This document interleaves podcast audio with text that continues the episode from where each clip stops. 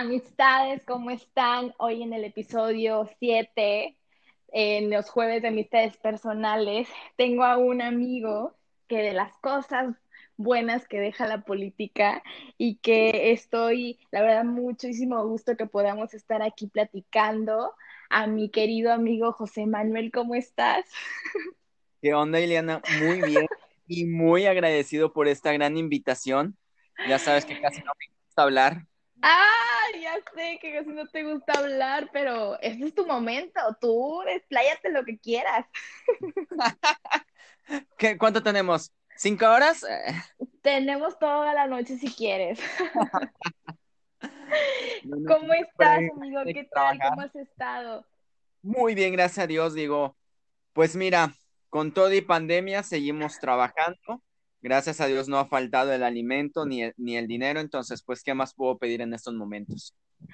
Sí, la verdad es que la hemos pasado un poquito difícil ya un año con todo esto y que y ha afectado pues a muchas personas pues ahora sí como tú comentaste, ¿no? Con su trabajo, algunos perdieron un familiar, etcétera, pero lo importante es que estamos aquí y que esperemos que no venga la tercera ola como se viene anunciando.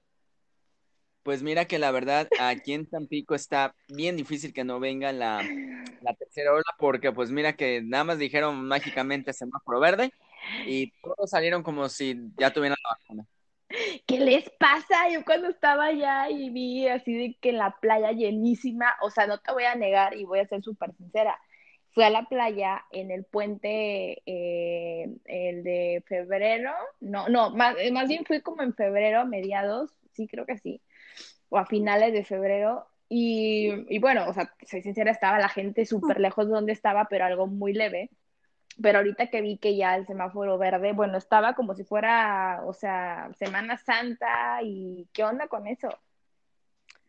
Sí, mira, la verdad es que aquí este, sí está bien, eh, está un poquito complicada la situación. Económicamente, sinceramente, no estamos bien aquí en el, en el municipio, en el Ni estado. en ningún lado, sí, sí. Aunque digan que Tampico es la mejor ciudad para vivir, no sé la verdad el INEGI en dónde hizo ese estudio, a quién le ¡Ey! preguntó. ¡Ey! Soy Tampico.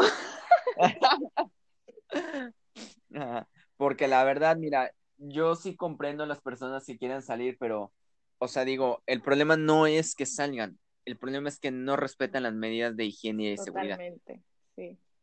Exactamente. Pero bueno, vamos a hablar de otro tema y quiero que me cuentes, tú que aparte de ser licenciada en turismo, que tienes tu, tu agencia este, para los eventos y todo, quiero que me platiques de este video que, que la verdad me sorprendió bastante verte en, en, en lo que es actuar, porque te gusta mucho actuar. ¿Cómo fue todo esto? ¿Cómo te empezó a gustar o cómo te diste cuenta? Porque es muy diferente a lo que haces en inicio en turismo. Claro, mira, todo comenzó un 5 de diciembre de 1990 a las La 12 del música de fondo. Ajá. No, mira, la verdad, este, sinceramente, comenzó como desde los siete años, porque, este, pues mi mamá nos llevó a un curso aquí en la UAT. Anteriormente tenían, este, la UAT tenía muchos cursos para niños. Y en una de esas andanzas, porque ella, ella vendía ahí en la, en la UAT, pues así como que de que anden conmigo en las facultades, pues mejor, este, que estén tomando algo de arte. Entonces, pues vio que había curso de teatro para niños. En ese entonces, digo, yo era muy introvertido, la verdad. Y, pero fíjate que en el teatro me ayudó muchísimo porque la particular que tiene el teatro es que te ayuda a abrirte. O sea, en el escenario cambias porque a fin de cuentas interpretas a otra persona que no eres tú. O sea, y Ujú. puede ser lo que tú quieras hacer, así tipo la Barbie Girl, así. Ujú. O sea, Sí, sí, sí. que- O Patricia, Patricia y sus personalidades, ¿no? exactamente así mero. O sea, ahí te avientas el drama, te avientas la te avientas todo. Sí, sí. Entonces, este, pues comienza, ¿no? Como este, como un simple taller, como un simple juego, y por cuestiones de la vida, no continuó ahí en, en el taller para niños de, de teatro y nos meten a violín. En violín me aventé, pues sí, fácil 10 años. No me preguntas ahorita, este, qué puedo tocar porque sí lo sé, pero tengo que aventarme como un mes, dos meses de ensayo intenso para volver a, a tener el nivel que tenía.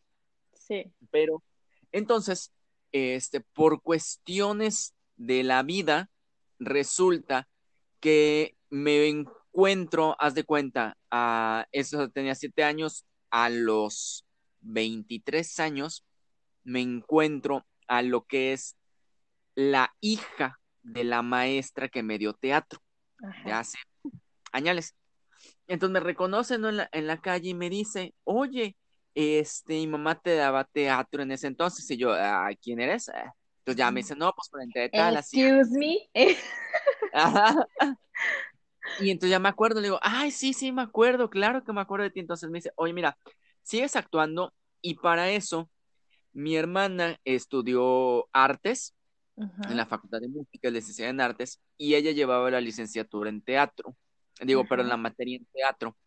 Entonces, en una de sus, eh, de sus clases me tocó acompañarla, porque dijeron, papá, no, pues no podemos ir por ella, pues ve tú.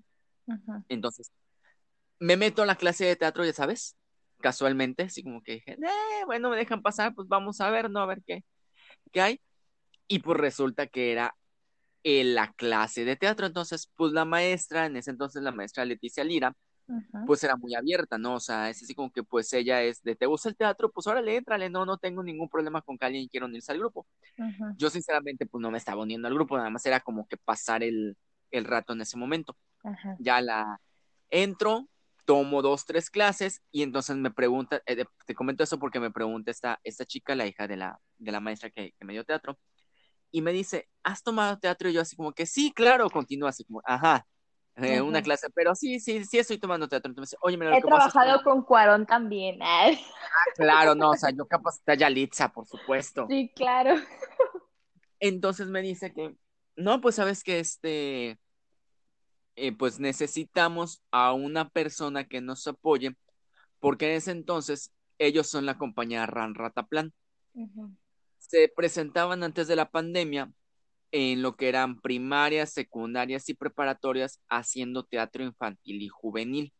Era como este, ellos trabajaban, entonces me dice, oye, mira, el actor que nos acompañaba ya no pudo asistir, entonces necesitamos a una persona que lo cubra.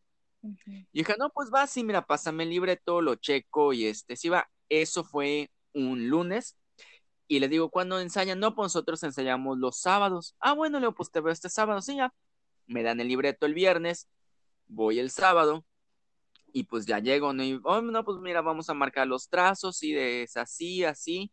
Es eso, entonces, la primera obra que presenté con ellos es todo sobre el caso Shakespeare, que es un compendio de las obras propiamente de William Shakespeare, este, las principales, pero adaptadas a un público infantil, juvenil, de manera que sean digeribles.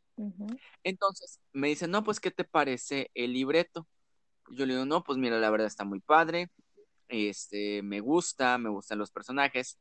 Me dice, este, ¿te animarías a ayudarnos? Yo, sí, está bien, ¿cuándo nos presentamos? El lunes. Y yo, espera, ¿cómo? Sí, te lo tienes que aprender ya. Y tienes que venir mañana domingo porque te vamos a poner los trazos para que te presentes el lunes. Ella así de, ajá, ok. Entonces, en esa obra, yo interpreté cuatro personajes. Okay. Patricia. Ah, exactamente, así mero. Era así como que ya, órale, te lo tienes que aprender. Y yo, bueno, ok. Me dice, no te preocupes, mira, si no te sabes una línea, algún trazo, pues le improvisas. Yo todavía no sabía la magnitud de la obra. Cuando ellos me lo platicaron, me lo platicaron de una manera muy bonita, que era así como que sí, nos vamos a presentar en un teatro donde te vas a cambiar, vas a tener tu camerino. Ah, pues yo, pues, eh, ok, va. Entre tras bambalinas, entre acto y acto, pues a lo mejor puedo, puedo leer. Yo creyendo, porque el libreto que ellos me habían dado era un libreto pues bastantito grande, como de una obra como de tres horas. Ya, el domingo ya que llego, ya cuando me enfrento a la realidad, me dan el libreto original, o sea, ya el que se va a presentar. Sí. Esas tres horas las redujeron a una obra de una hora. No, bueno. Y entonces me dicen, no sabes que nos vamos a presentar. En ese entonces nos presentamos en la Serapio Venegas, una escuela primaria de aquí. Y le digo, ok, y este, bueno, como este show de para cambiarme. No, mira, lo que pasa es que no hay escenario.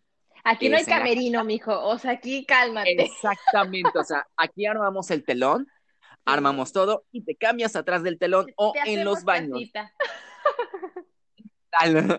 Y yo, ¿cómo? A ver, ¿cómo? Espere yo. Ok, bueno, no entres o sea, en pánico. esperando tu camerino así de que estrellas, tu nombre, o sea, todo, los chocolates y así. Y no, realidad. Entonces te hacemos cita para cambiarte. Así mero, así como que te traes tus cosas, las dejas atrás donde no vean los niños para que no se rompa la magia, obviamente.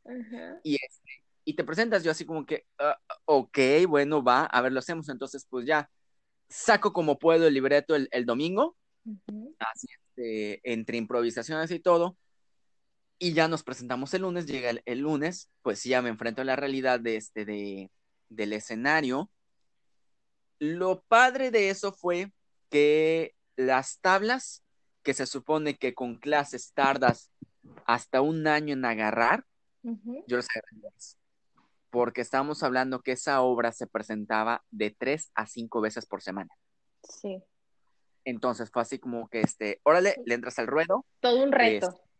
todo un reto, la verdad, porque si era, eran niños, o sea, imagínate, de primaria, de primero de primaria hasta sexto año, que si un niño te pierde la atención en los primeros diez minutos de la obra, ya valiste, porque para que captes la atención otra vez está bien difícil. Entonces, estamos hablando que está sobre todo sobre un caso Shakespeare, que el autor es Ángel Hernández, es un dramaturgo muy conocido, de hecho lleva este, varios premios ganados aquí en México a nivel internacional.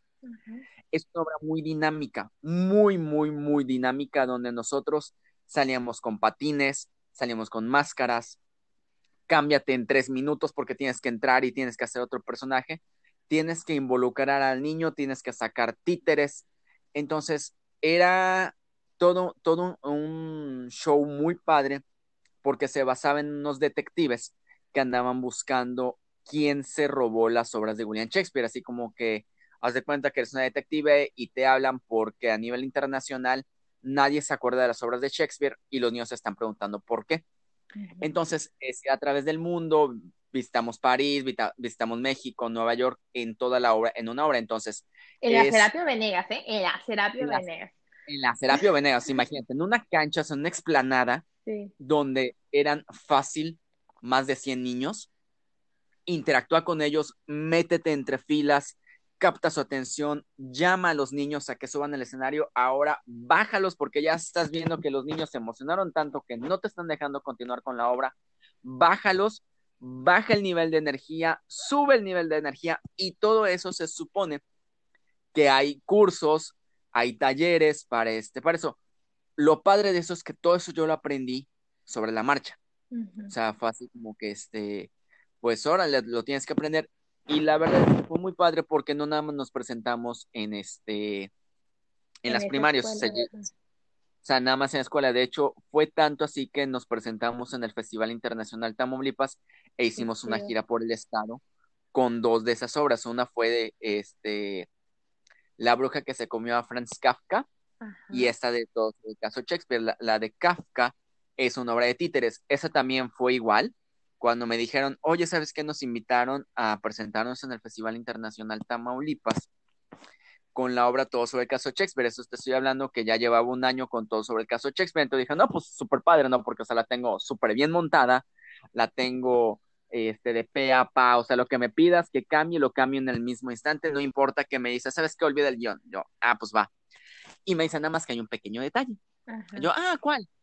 Ahora vamos a presentar La bruja que se comió a Franz Kafka. Y ya con camerino, déjame decirte.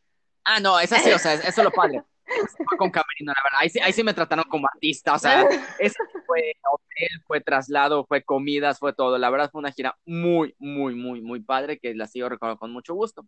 Entonces me dicen, oye, ¿sabes qué? Dice, sí sabes que nosotros ganamos una estancia en Praga con esa obra. Yo, no, pues sí, o sea, sí, sí tenía conocimiento más, nunca la había visto. Dice, ¿sabes lo que son los títeres tradicionales? Que es con este, como marionetas, pues sí, son propiamente son marionetas.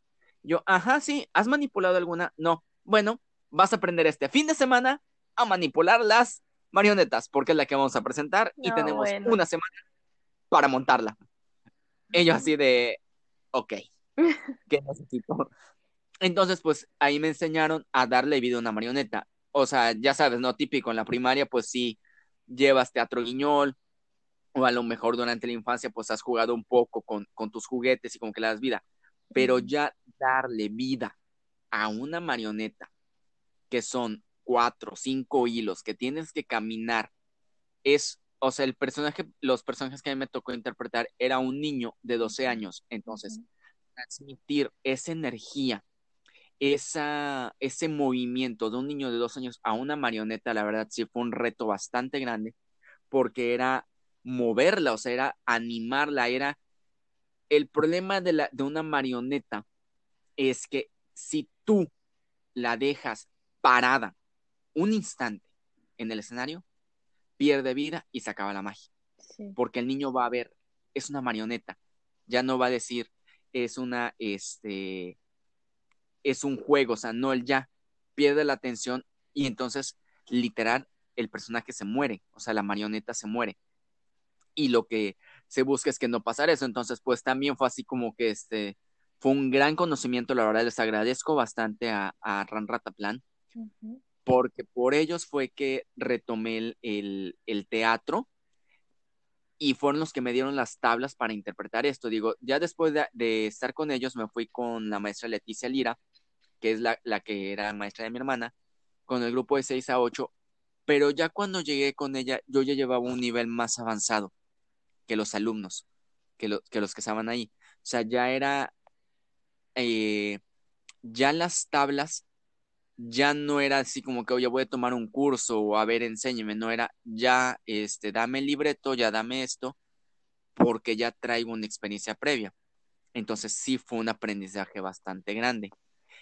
Y con respecto a lo que dices del video que, que subiste, bueno, esa es una, es una obra que se llama Pantomimos.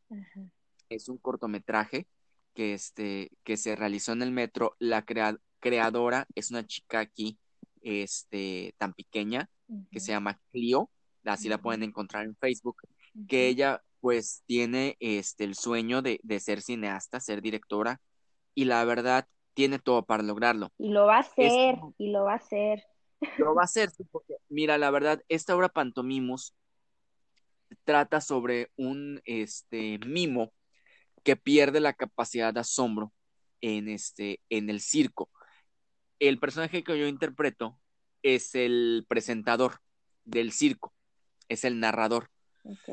Lo padre y curioso de esta obra es que todos mis diálogos son en lenguaje de señas para sordo.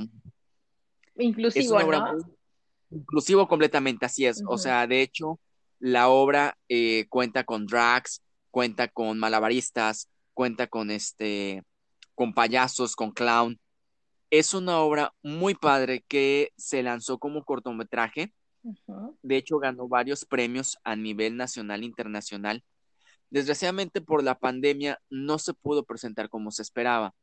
Esa se tenía la idea que se hiciera una gala aquí en el metro para presentarla porque es única en su tipo. Realmente de, los cortometrajes que se han hecho aquí en la ciudad, no se había hecho ninguno con esas características. Entonces, la, lo que era la, directora del metro, pues le ofreció, le dijo, ¿sabes qué vamos a presentar aquí en el metro? Pero se atravesó la pandemia. Y ya no se pudo hacer nada. De hecho, este cortometraje se mandó a varios festivales, este, como es uno de Los Ángeles, California, uno de Los Cabos, que es uno de los más importantes de, México. Se mandó a Polonia, a este, Ah, no me acuerdo qué otra ciudad de Europa. Andas muy internacional, amigo, ¿eh? Tú muy internacional. Ay, ¿sabes lo que me da coraje? Sí. Si, si no hubiera estado la pandemia, nos hubiéramos presentado en estos lugares. Ay, no. Que tiene estos festivales es que si tú ganas, o sea, si, si entras dentro de la de las clasificaciones, te vas a presentar allá. ¿No quieres un manager? La verdad es que sí, él, este, ya estoy pensando en contratarte para, este, para que me empieces a promocionar, me empieces a buscar este, dónde acomodarme, porque sí. Entonces, pues sí, fue así como que este, sí fue frustrante el, el saber que llegó a nivel internacional, pero solo se pudo presentar de manera online.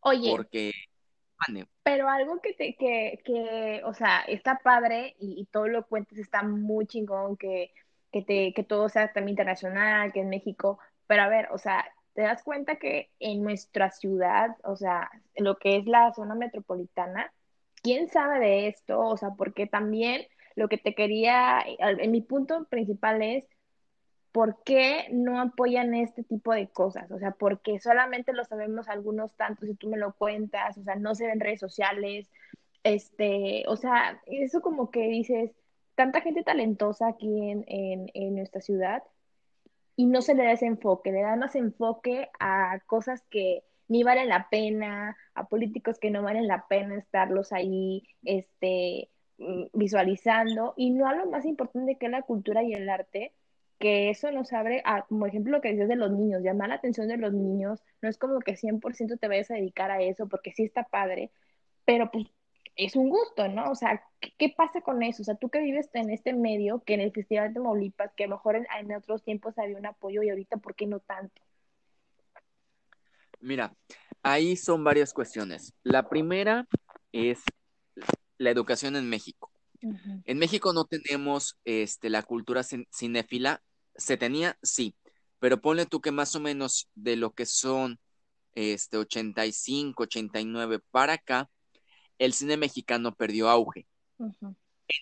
antes, lo que era el siglo de oro, María Félix, Pedro Infante, Jorge Negrete, Flor Silvestre, todas estas... Los primeros eh, actores.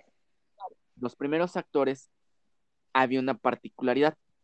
Digo, sé que varios me van a linchar por lo que voy a decir, pero el gobierno tenía el control del cine. El gobierno decidía qué películas hacía y cuál no. Entonces, en ese entonces estaban muy fuertes las damas de la vela perpetua, estaba este, los de la moralidad. Entonces, ¿qué pasa? El gobierno dice, ok, tenemos que hacer cine de calidad, porque estamos viendo que Estados Unidos hace cine de calidad, hace cine de oro, del siglo de oro. No, no podemos quedarnos atrás, tenemos que hacer. Entonces empiezan a surgir ese tipo de propuestas de vamos a darle una, una identidad al cine mexicano la cultura mexicana, el ranchero, la revolución, la independencia, los mayas, todo esto, todo, todo el bagaje cultural que tenemos, y lo empieza el gobierno a explotar. Pero pasa que por ahí te digo, más o menos del 85, no tengo bien ahorita la fecha, 85, 89, pero bien marcado en los 90, el gobierno suelta el cine. O sea, ya no está este ¿cómo se dice? Ya no está estatalizado, sino que lo hace, eh, prácticamente lo privatiza, ¿no? Es como que, bueno, ya, ándale, este, suéltenlo y pues que los productores independientes agarren el cine y empiezan a surgir películas como Amores Perros, este, 31 gramos, ese tipo de películas que Donde sale ya Gael, ya tienen, ellos son como que los que incursionan en este cine mexicano actual, ¿no? Exactamente. El problema viene que ellos dicen, lo que pasa es que yo quiero retratar el, el, la sociedad mexicana actual. Ok, sí, qué padre que quieras retratarla, pero sucede algo. Ni en el siglo de oro todos éramos ricos, apoderados, que este, vivíamos en supermansiones tipo este eh, Garcés, y todos somos drogadictos, porque ese fue el problema. Se empezaron a enfocar en el México drogadicto, la prostitución, México, la prostitución, México que roba, y empiezan a mandar esa imagen equivocada a nivel internacional, donde nos empiezan a ver cómo... O que andamos vestidos como los indígenas, ¿no? Que qué bonitos son sus, pero, o sea, al final es como que creen que andamos en sombrero, que andamos con el rebozo, y esa es la imagen que tienen el mexicano en el extranjero. Exactamente. Entonces, pues esto nos afecta y la cultura cinéfila se empieza a perder completamente. Ya no hay, ya no había películas de calidad que dijeras, bueno, sabes que en el cine club o en la biblioteca o en la hemeroteca se va a presentar tal o cual película actual para este, pues para representar lo que es el cine. Entonces se va perdiendo y empieza lo que es el debacle cultural. ¿Qué sucede después? El gobierno se da cuenta que la cultura ya no le deja la cultura ya no representa para él un medio de elección, Ya el, el mexicano promedio no se interesa en leer, en cultivarse, que prefieren mejor, ¿sabes qué? Me voy a lo deportivo, que la verdad, o sea, no estoy diciendo que el deporte sea malo, sino que ellos empiezan a enfocarse con deporte nada más a fútbol, si acaso voleibol, y le empiezan a dar más apoyo, y a las artes las dejan de lado. ¿Qué sucede con todo esto? Que el arte en México y específicamente en el caso de la zona conurbada se empieza a tornar carísimo. Tú para poder acceder a unas clases de pintura, de piano, de violín, estamos hablando que te salen en mil pesos el mes o en 300 pesos la hora contra que ves, no, pues fútbol, pues llanero, o a lo mejor es más barato, realmente sacas cuentas, ¿no? Ok, o le compro los tacos de fútbol al niño que me salen en 500 pesos para que empiece los básicos, o le compro un violín de dos mil, tres mil pesos, que es el violín básico, nada más para que empiece a pulsar. O lo, o, lo, o lo, más también, o sea, o le doy de comer a mis hijos o van al teatro o los enseño a hacer, o sea, algo, ¿no? Ajá. De hecho, fue un, un, un gran, este, ¿cómo se dice? Golpe a la cultura, a mi parecer, y digo, varios no me dejarán mentir, la creación del Metro Tampico. Anteriormente las obras se presentaban en la Casa de la Cultura, sí, sí, en las colonias, de hecho, hubo varias este, jornadas culturales, que ahí me tocó cuando estaba en la Orquesta Sinfónica Juvenil Infantil de, de Tampico, presentarnos en Tancol, presentarnos en este en Latinaco, pero presentarnos en las plazas. Y eran eventos gratuitos donde todas las familias podían este, asistir. Era así, vengan todos, vamos a acercar la cultura a las personas. Pero ¿qué pasa? Construyen el metro y dicen, ahora todo se va a presentar en el metro. Ya no vamos a hacer las, este, las obras, las, colonias. en las colonias, porque ya tenemos un teatro de clase mundial que la verdad, sinceramente, es una porquería. Está mal hecho ese teatro, te, te platico por qué. Entonces, las familias empiezan a sacar cuentas. ¿Cuánto me cuesta trasladarme al metro? Una familia de cuatro personas, 10 pesos de pasaje, 20 pesos ida y venida. La entrada al metro que no baja de 150, 200 para arriba. Y lo que se les antoja a los niños.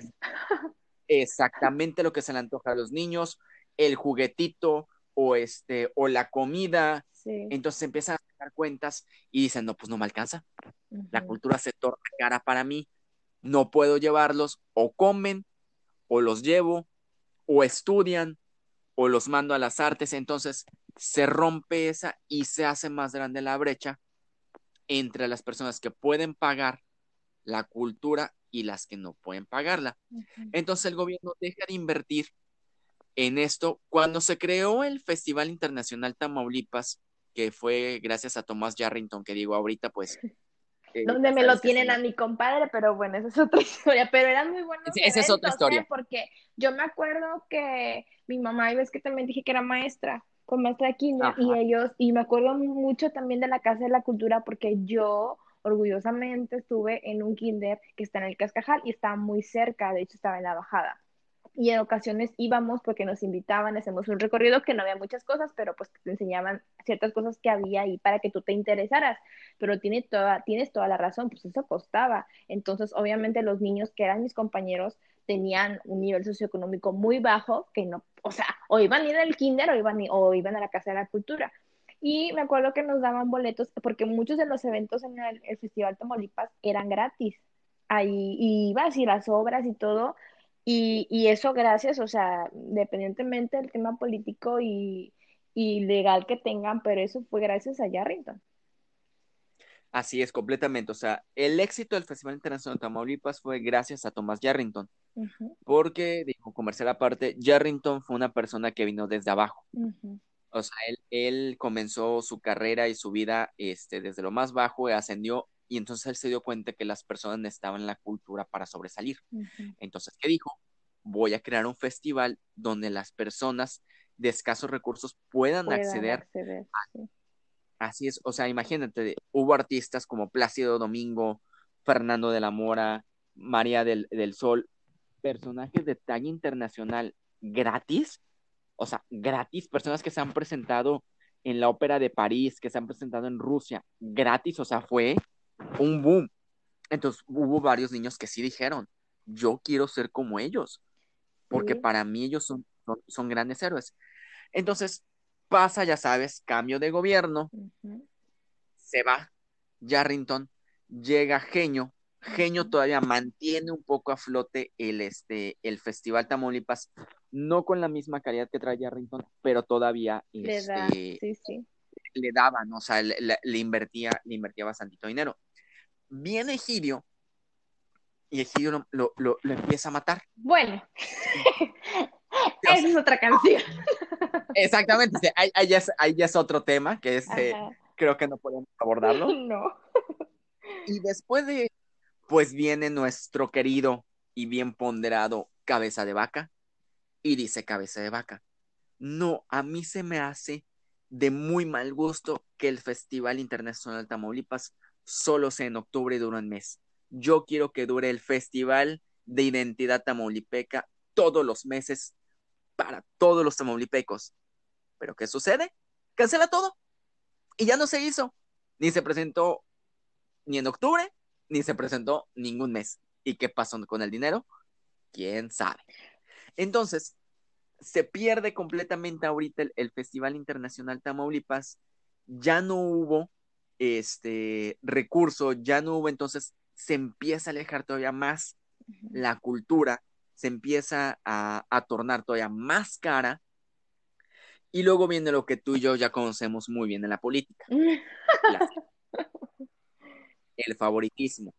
Aquí en Tamaulipas están lo que es el FONCA, bueno, es, es, a, nivel a nivel nacional, el FONCA, que es el Fondo Nacional para las Culturas, las, las Artes. Ellos cada cierto tiempo sacan convocatorias donde este, se financian, se dan becas para que te vayas al extranjero, para que este, hagas obras, hagas música, pero se empezó a viciar. Varias personas casualmente ganaban la beca año con año, año con año, familias completas, así como que es. Qué raro, ¿verdad? Ajá. Ah, ya sabes, casi no pasa eso. Familias completas, ya lo gana la hija este año, ahora el otro año lo gana el hijo, y luego la mamá y luego papá, y se quedaba en un solo este, lugar el dinero. Entonces, varios artistas de aquí de la zona se decepcionaron.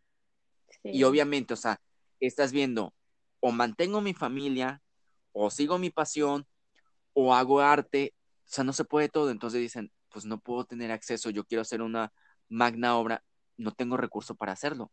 No puedo yo invertir de mi dinero, no voy a dejar de darle de comer a mis hijos por montar una obra. Entonces empiezan a perder varias compañías de teatro que había aquí, se fueron este, perdiendo, disolviendo, se fueron este, desapareciendo. Y las que existen todavía aquí en, aquí en la zona es porque son este, compañías grandes que ya tienen toda su vida este, viviendo y sobre todo no se quedaron aquí en el estado nada más, sino que salieron a buscar este, a otro lado, pero estamos hablando que es, eh, son compañías tipo Cepillín, Donde toda la familia está involucrada y pues obviamente es más fácil que toda la familia diga, no, pues sabes que nos vamos a San Luis para generar dinero allá del arte y ya luego regresamos para acá a compañías donde pues nada más el papá se dedicaba a eso o la mamá y empiezan a, desaparecer.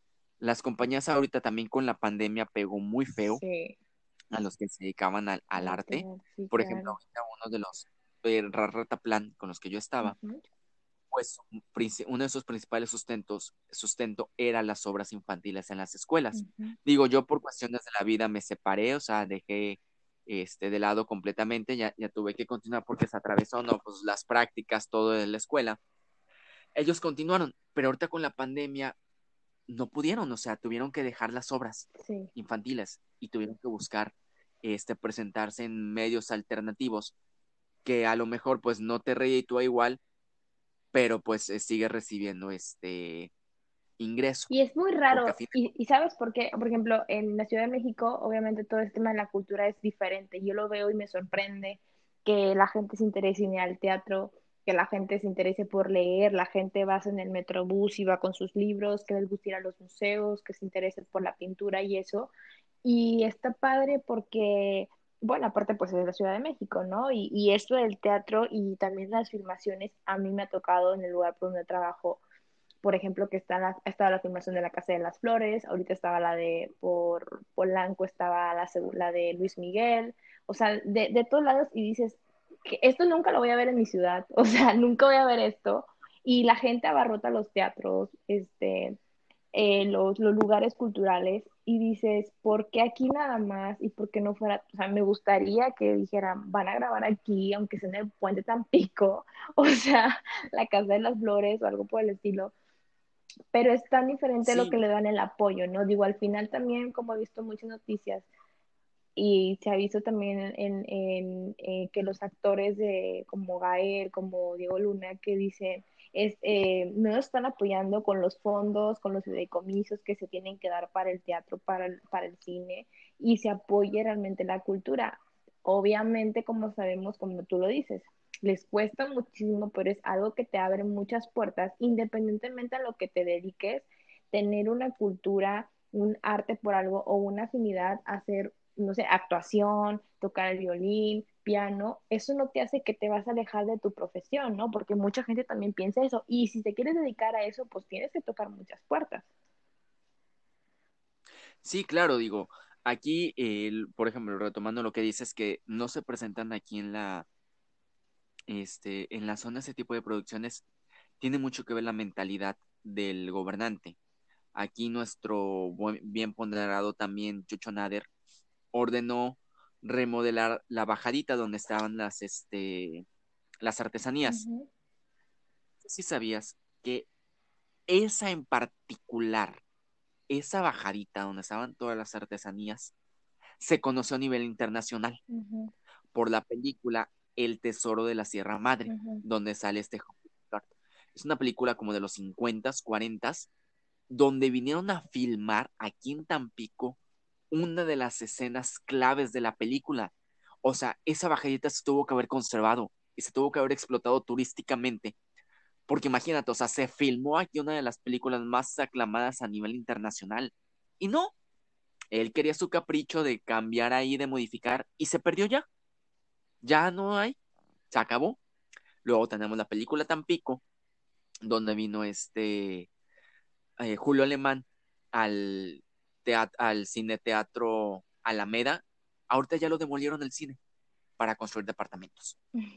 Y estamos hablando que eran joyas arquitectónicas, joyas culturales, donde, o sea, imagínate, vino Julio Alemán, vino esta Lucía Méndez, vinieron artistas internacionales a ver varios estrenos de películas donde ellos se presentaban, o sea, se, o sea, imagínate nada más, se hacían alfombras rojas tipo los Óscares en ese cine para presentar a los artistas, actores, actrices que salían en las películas. Hay algo muy importante que acabas de decir acerca de lo que son los lugares emblemáticos y culturales. Lo diferente a la Ciudad de México, por ejemplo, yo que he aprendido en esta parte de las construcciones, todas esas cosas, eh, tienen mucho cuidado con lo que se llaman las casas catalogadas, que podríamos llamar que lo que era el cine Alameda podía haber sido una casa o un centro catalogado en el cual no puedes demoler, puedes construir, pero eh,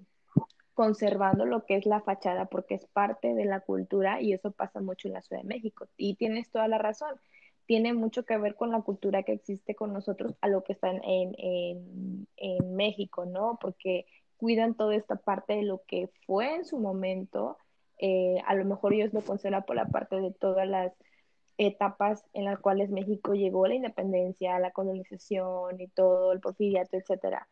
Pero al final del día, pues sigue siendo algo cultural, ¿no? Y que se cuida y que, y que se tiene presente, en lo cual en nuestra ciudad lamentablemente pues no es así.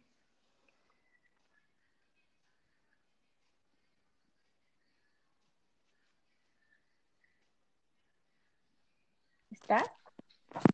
Sigues ahí, me había sacado. Sí, o sea, en la Ciudad de México sí se conservan todo ese tipo de joyas arquitectónicas. O sea, tienen mucho cuidado con eso y también tienen mucho que ver las legislaciones. Aquí anteriormente, no sé cómo, cómo esté, pero ya ves que se filmó la película 300, digo 300, es, eh, perdón, Troya, en Baja California. Bueno, anteriormente, para que se filmaran películas aquí, era carísimo, carísimo.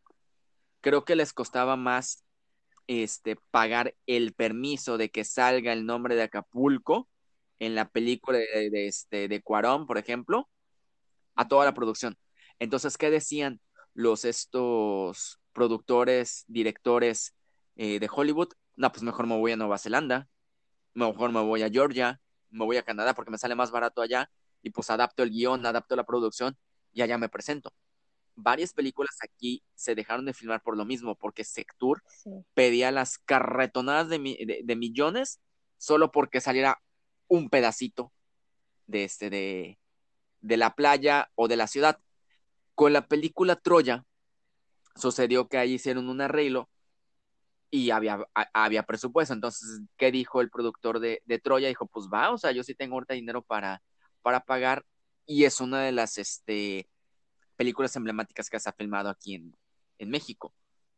Cosa que, este, pues ya van varias producciones grandes que no se hacen por lo mismo, porque le sale muy caro hacer algo aquí así, solamente porque salga el nombre de la ciudad.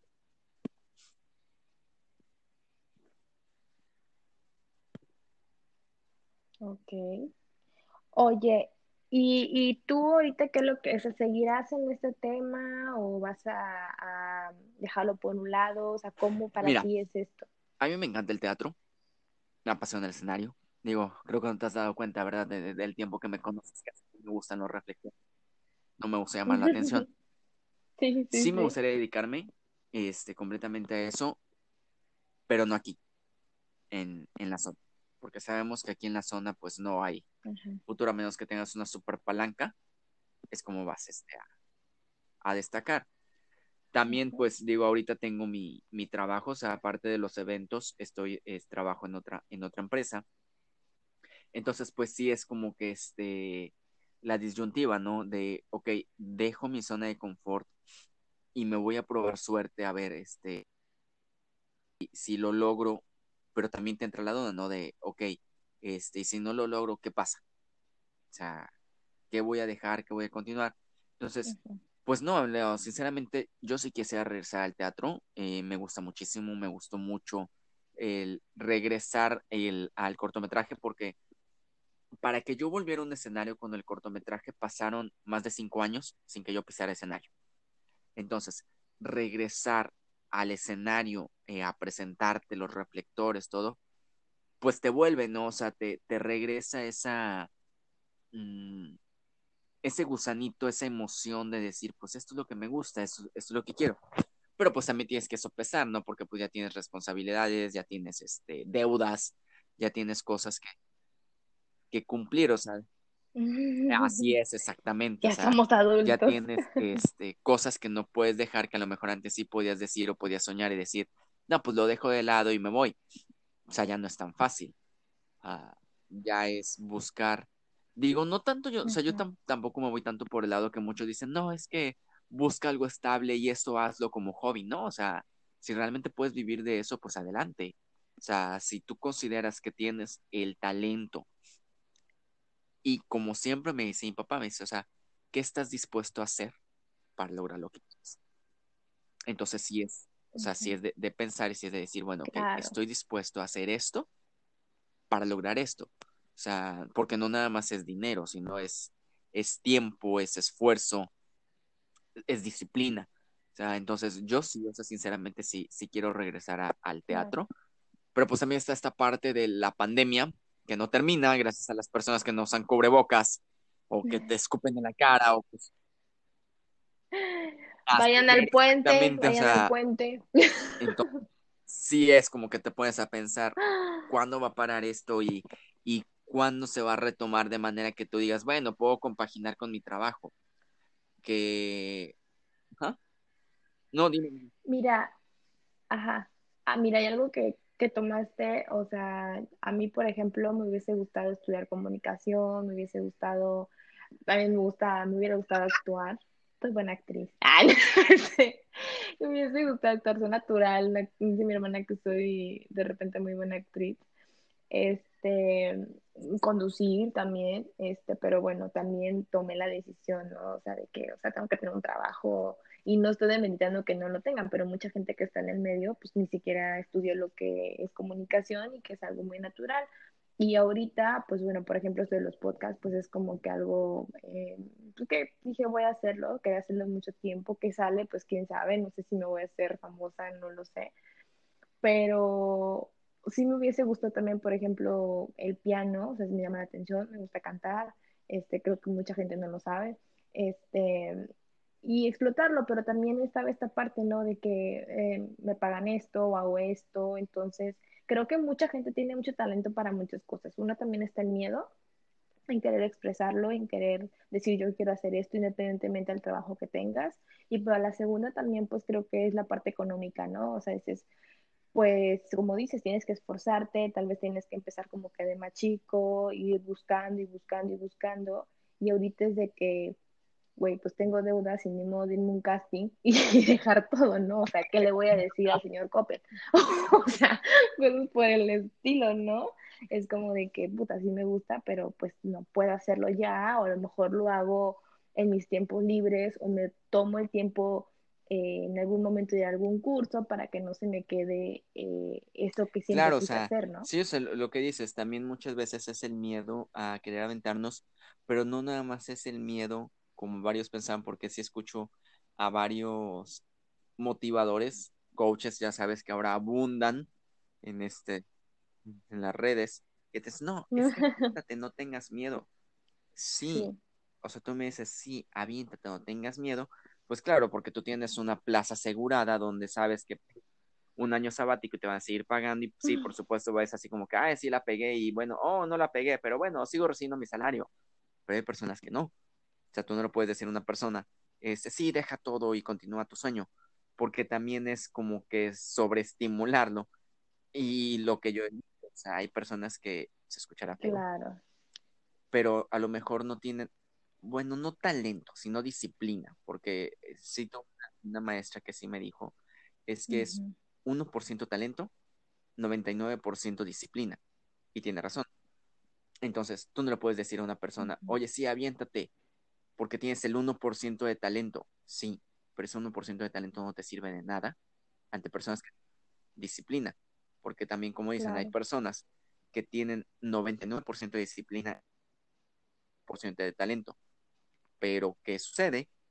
Que ese 99% de disciplina les ayuda porque saben seguir instrucciones, saben hacer lo que les está diciendo. Entonces, pues sí, o sea, si es de, de pensarlo, si es de decir, ok, sopesar, ¿no? Cómo está la realidad, cómo están las cosas de si realmente me considero una persona que pueda obtener algo, que pueda este, lograr esto o aquello, o también si tengo el dinero para solventar eso, porque también como dicen, este, no esperes oportunidades, crea las tuyas. Y sí, suena muy bonito, pero sabemos que en el medio artístico, para crear tus oportunidades, muchas veces lo que se necesita es dinero. Y pues si está bien pesado. Tu oportunidad de producir un programa en Televisa este, con tus recursos, pues imagínate en cuánto te van a cobrar ahí la hora. O sea, sí son muchas cuestiones que, este, que, que no son tan fáciles de, este, de abordar.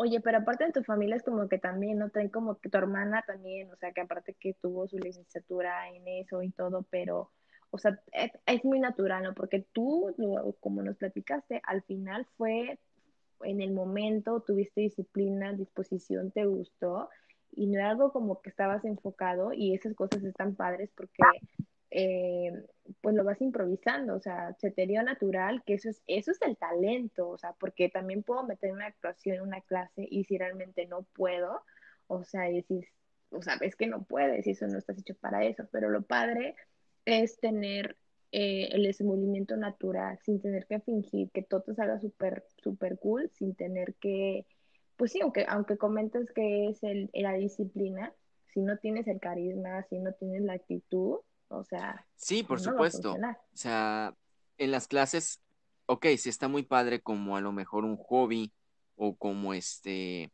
como pasar el rato, pero ya dedicarte, este, profesionalmente, pues ya son palabras mayores. O sea, ya es, este, ya es algo bastante.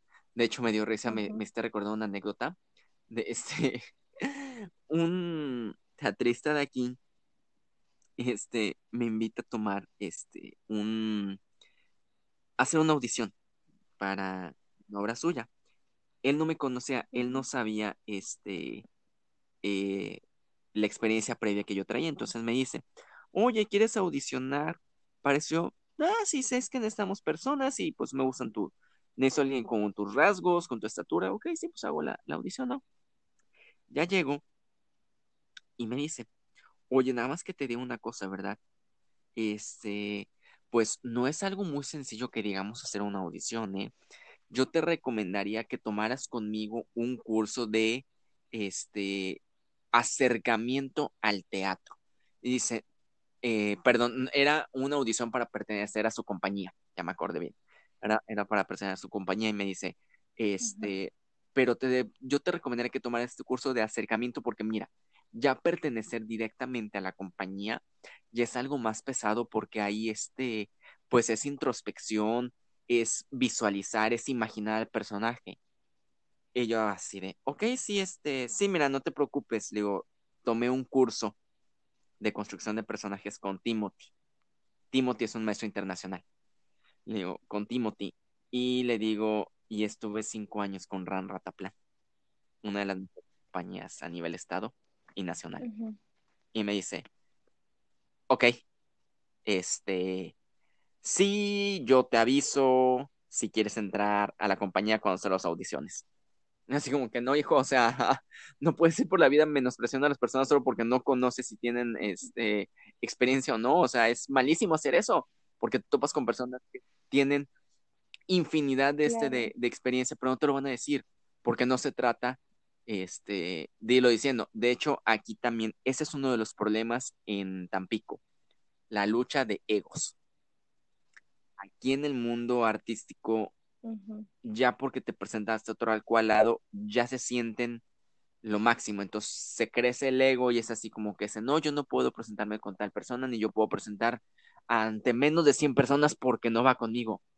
Pues entonces no te gusta el arte. O sea, tú estás nada más por tu ego y eso no te va a llevar a ningún lado. Y en el arte es pues la sensibilidad, es la empatía, cosa que aquí Así es. La conexión, con el cosa que pues muchos no lo tienen y lo pierden. Y es algo que no les permite llegar más allá de una simple obra. O sea, lo que también tenemos el fenómeno de Yalitza Aparicio, que ahora todo el mundo cree que es súper sencillo, así como lo pintaron que ella este, llegó al Oscar solo por decir sí señor, no señor, pero este es, esos son eventos mediáticos que bueno, creo que eso estaríamos como dos horas para abordar esos temas que son este, todavía más profundos. Sí, sí, no, y, les digo, una, si me hago famosa, a, va a ser que yo sí les voy a hacer caso, ¿eh? o algo por el estilo. Oye, amigo, pues me dio muchísimo gusto platicar contigo. Este, sí, como comentas, hay muchos temas que vamos a poder hablar más adelante en las siguientes temporadas porque les anunciaba en mis redes sociales que el domingo es el final de temporada ya de, de, estos podcasts que salieron así de que los voy a hacer y todo apoyado por ciertas personas que, que ya lo he comentado en, en el primer capítulo. Eh, y bueno, te agradezco muchísimo, espero seguir pudiendo compartiendo más cosas, no nada más de arte, sino que sé que tienes también otros temas en los cuales te puedes expresar sabes que te aprecio muchísimo, aprecio mucho tu familia y que aunque no nos hemos seguido, tenemos pendientes, pendientes ¿eh? Son tantos temas que tenemos ahí en la en el refrigerador esperando ser descongelados. Exactamente, pues estaría muy padre que habláramos del tema del turismo, también que tú eres este, licenciado en turismo y que, y que esto también, bueno, te digo, de cosas de Tampico, ¿no? De que qué podemos aportar, qué podemos hacer y lo que también te ha sucedido en esta área, también pues en esta área de la política, que también nos ha tocado eh, tener unas amargas experiencias y que pues la gente conozca, ¿no? También esta parte buena y mala. Claro que sí, con todo gusto. Ojalá algún día cambie. Espero volver a compartir micrófono contigo. Sale, muchísimas gracias, te mando un abrazo y espero vernos Están escuchando. No dejen de lado. Órale.